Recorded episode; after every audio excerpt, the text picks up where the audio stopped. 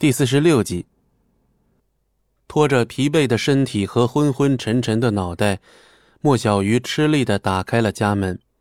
可前脚刚刚推开家门，一股诱人的香味扑面而来。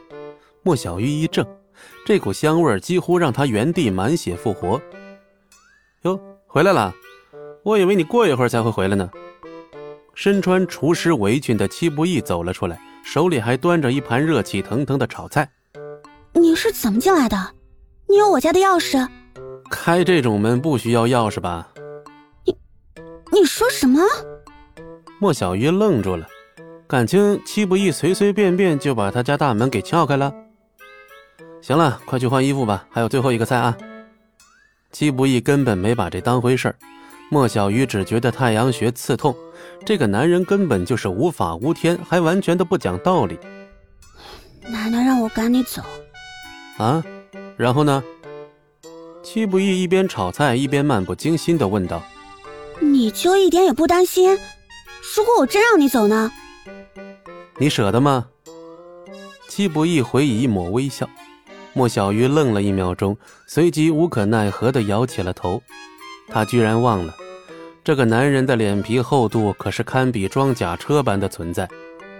莫小鱼心里也很清楚。戚不义的确帮他挡掉了很多的麻烦，而且戚不义至今也没有做出任何不轨的行为，这也让莫小鱼没有答应的原因。等莫小鱼换好衣服出来，桌上已经摆了四菜一汤，连饭都帮他盛好了。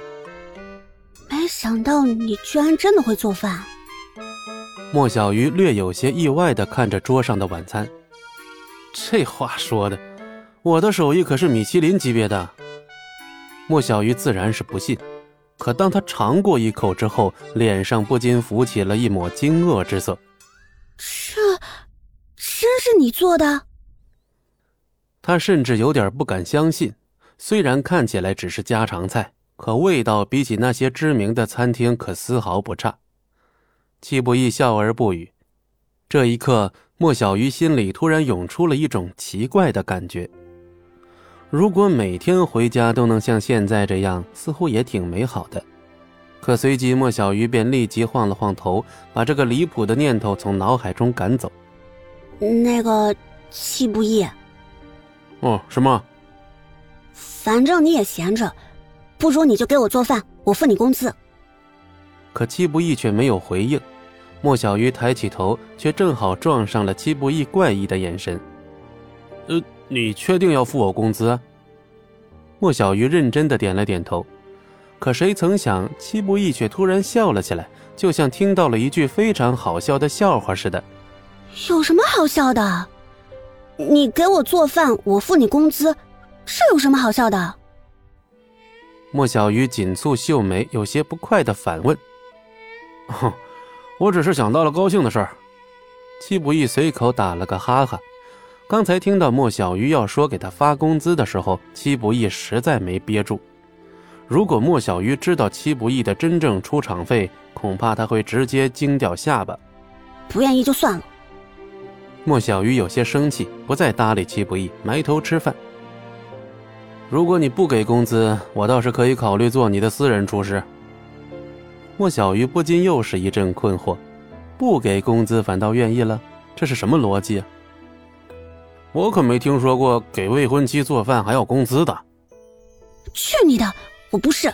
莫小鱼白了戚不义一眼，而戚不义却只是哈哈一笑，似乎根本就不在意。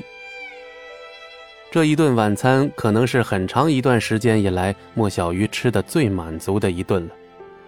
美食果然能够治愈人心，所有的烦心事似乎都被暂时遗忘，让莫小鱼能够踏踏实实的睡个好觉。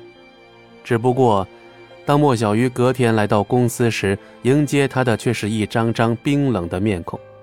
怎么，我来还要提前预约啊？奶奶，你误会了，我不是那个意思。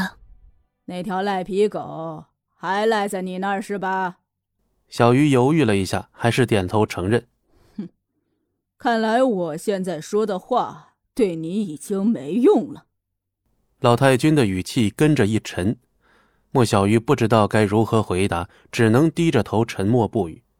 老太君的脸色愈发阴沉，但随即他话锋一转：“从明天起，你回家里公司上班。”本集播讲完毕，感谢您的收听，我们精彩继续。